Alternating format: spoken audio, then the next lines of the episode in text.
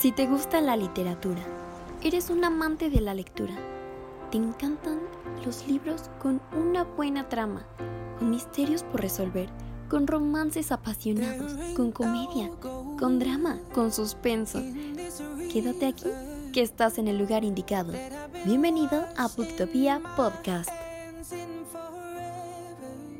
Hola, ¿qué tal? Yo soy Melanie Cabrera y como siempre estoy súper emocionada, feliz contenta de estar hablándoles en un nuevo episodio de este su podcast favorito.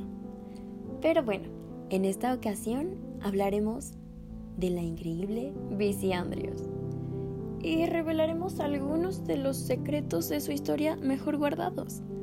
Empezando por este, por si no lo sabían, Bici Andrews es una mujer. Por muchos, muchos años, me parece que hasta después de su muerte, se reveló su verdadera identidad, gracias a que su manager lo dijera públicamente. Así, el mundo entero supo que B.C. Andrews era en realidad Virginia Cleo Andrews. Esta reconocida autora de novela gótica nació en 1923 en el estado de Virginia y fue la tercera de tres hijos y la única mujer hija de William Henry Andrews, un hombre que trabajaba para la Marina de los Estados Unidos de Norteamérica, quien aunque era un marino, al retirarse se dedicó a la elaboración de herramientas, y de Lilian Lilnora Parker Andrews, su madre, quien era una operadora de teléfonos. Más adelante en su vida, siendo un adolescente, Andrews se cayó de unas escaleras de su escuela y se lastimó severamente la espalda, por mucho tiempo ella se quejaba de dolores constantes y aunque se sometió a varios procedimientos quirúrgicos, los doctores no encontraban nada normal hasta que le diagnosticaron artritis. A pesar de una operación quirúrgica, no le fue posible quedar aliviada completamente del malestar y tuvo que utilizar muletas o bien una silla de ruedas durante el resto de su vida para poder moverse. Unos años después de este trágico acontecimiento, su padre, con quien tenía un vínculo muy cercano, murió. Y así la escritora tuvo que enfrentar estas situaciones tan difíciles. Se dice que por esa situación ella se orientó a la escritura, una actividad que mantuvo en secreto durante mucho tiempo, mostrando de forma prematura sus grandes dones y habilidades como escritora. Ganó un premio por una parodia presentada en un concurso escolar y después de sus estudios tomó un curso de arte por correspondencia. Frustrada por la falta de satisfacción creativa que su trabajo le proporcionaba, la escritora Virginia trató de liberar su beta creativa a través de la escritura. Esto tratando ya de darle un enfoque un poco más profesional.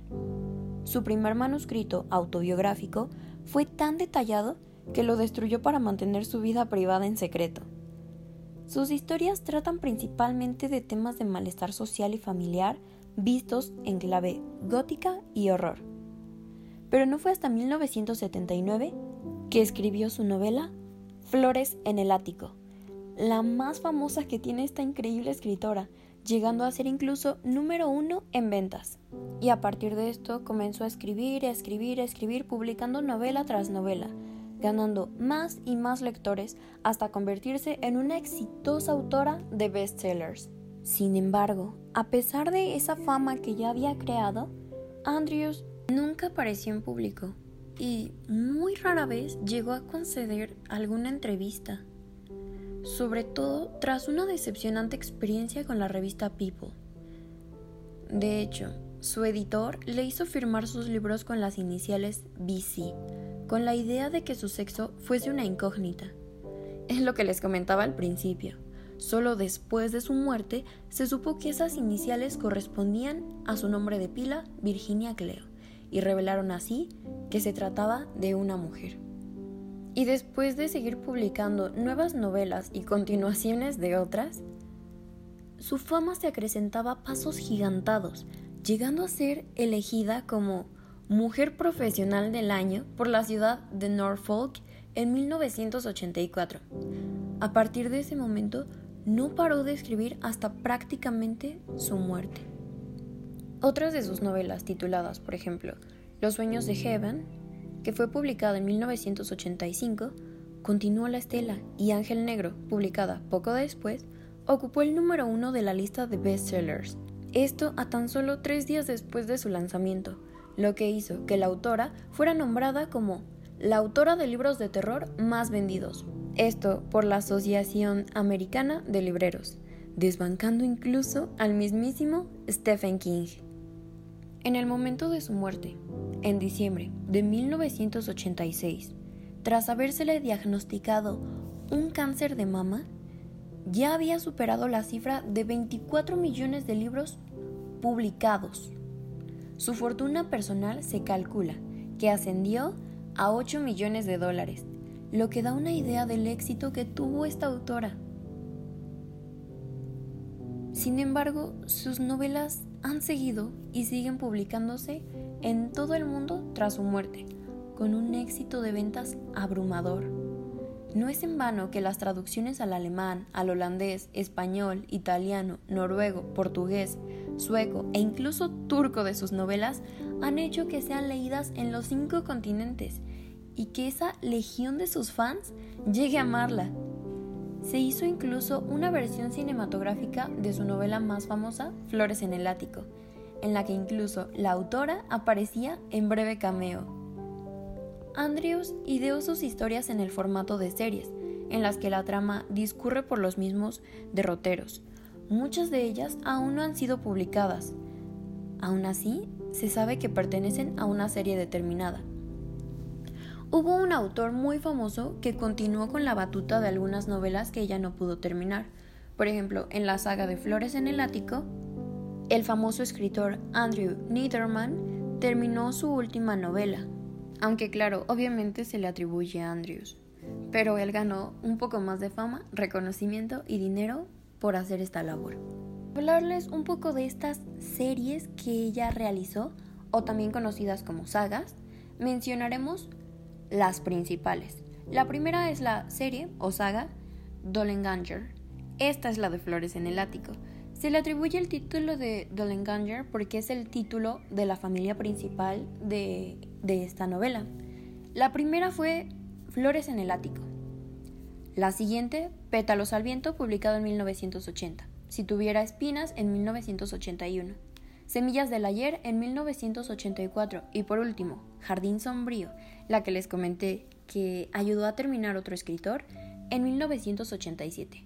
La siguiente serie fue Castle. Su primer libro fue Los sueños de Heaven Light en 1985. El siguiente, Ángel Negro, publicado tan solo un año después. El siguiente, Corazones Caídos, publicado en 1988. Las Puertas del Paraíso, publicado en 1989, y el último, Red de Sueños, de 1990. Estos últimos tres libros fueron terminados por el autor Neiderman. El primero sí tuvo un comienzo por Andrews, pero los siguientes dos solo fueron inspirados por Andrews. Aún así, esta saga se le adjudica a esta escritora. Esta segunda saga fue la segunda serie de novelas escritas por Andrews.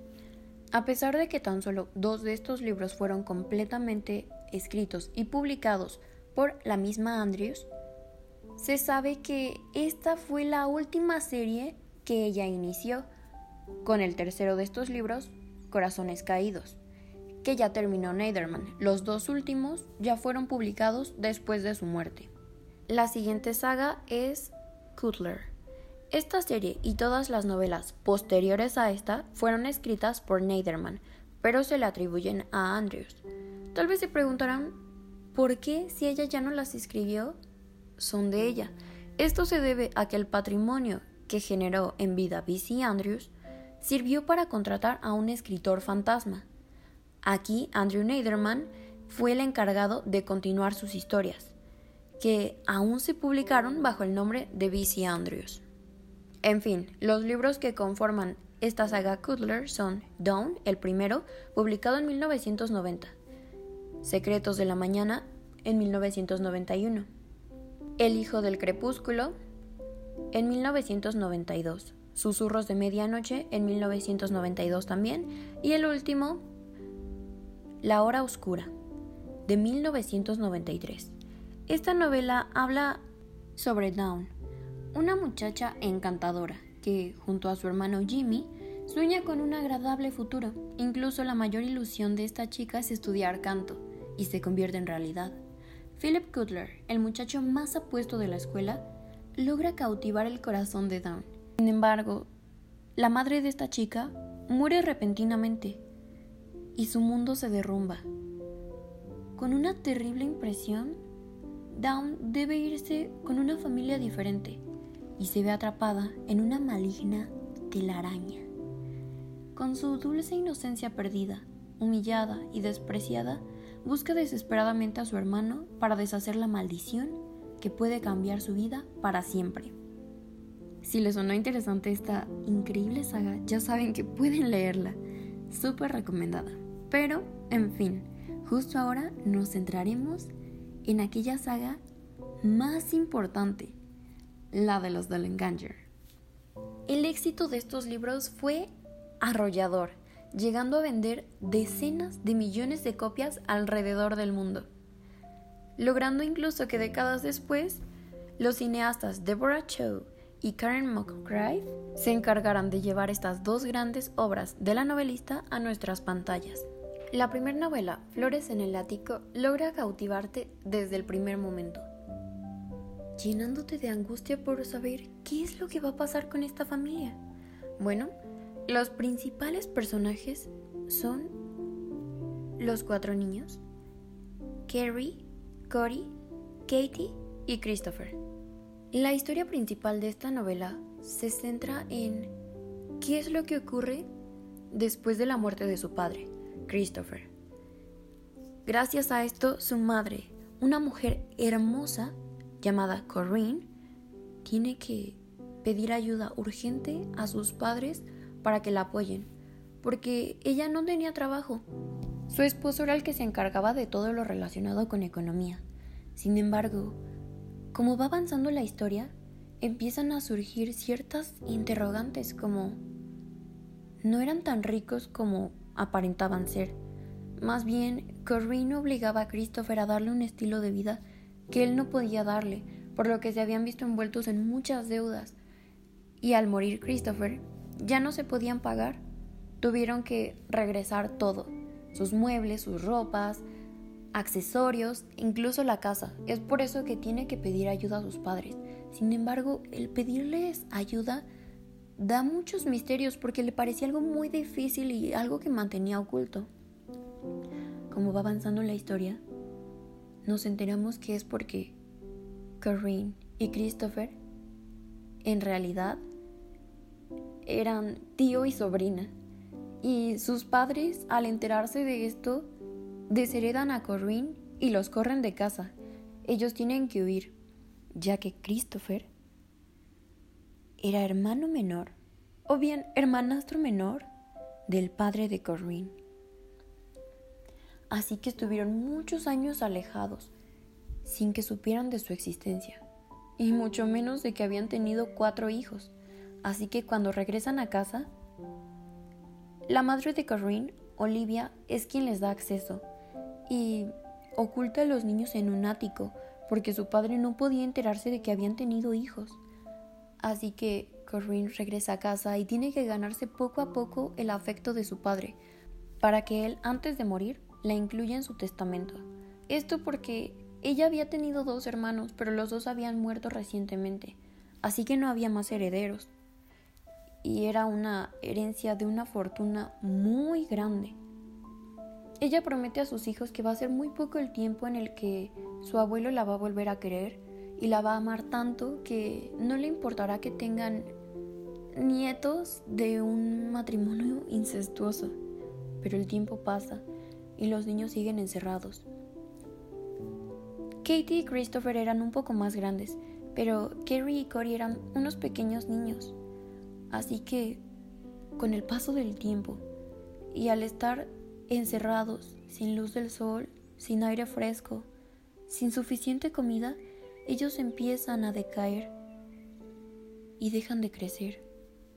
empiezan a aparecer pequeños niños, albinos y muy raquíticos.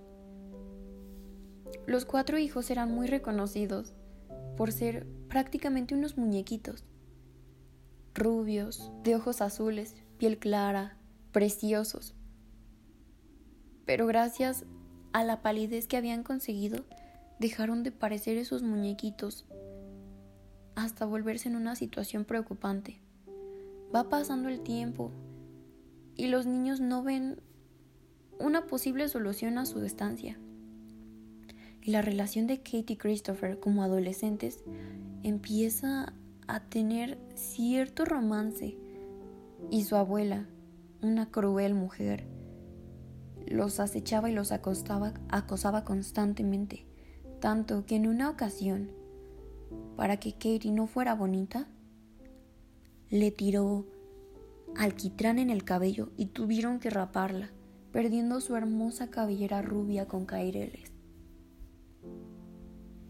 Y así surge una situación de incesto, canibalismo, infanticidio, envidia, psicopatía, irresponsabilidades y demás. La verdad es que es una novela sumamente interesante con temáticas tan extrañas, pero que te hace querer leer más y más y más. Así que yo realmente recomiendo estas novelas. Una saga que sin duda es imperdible. No por nada es un clásico de la literatura. Así que ya saben, aquí tienen una recomendación por si gustan leer algo recientemente. Existen películas de estas novelas, sin embargo, ninguna fue realmente muy aceptada por la crítica, por lo que yo recomiendo definitivamente leer los libros. Les aseguro que les van a encantar. Y como son tan interesantes, los lees rapidísimo. No diré ya más detalles de qué es lo que pasa por si gustan leerlos. Y con esto concluimos nuestro episodio del día de hoy. Ya saben que si tienen alguna duda, algún comentario o recomendación para el siguiente episodio, estamos para escucharlos. Pueden escribirnos a nuestro Facebook, Booktopia Podcast. Hasta la próxima.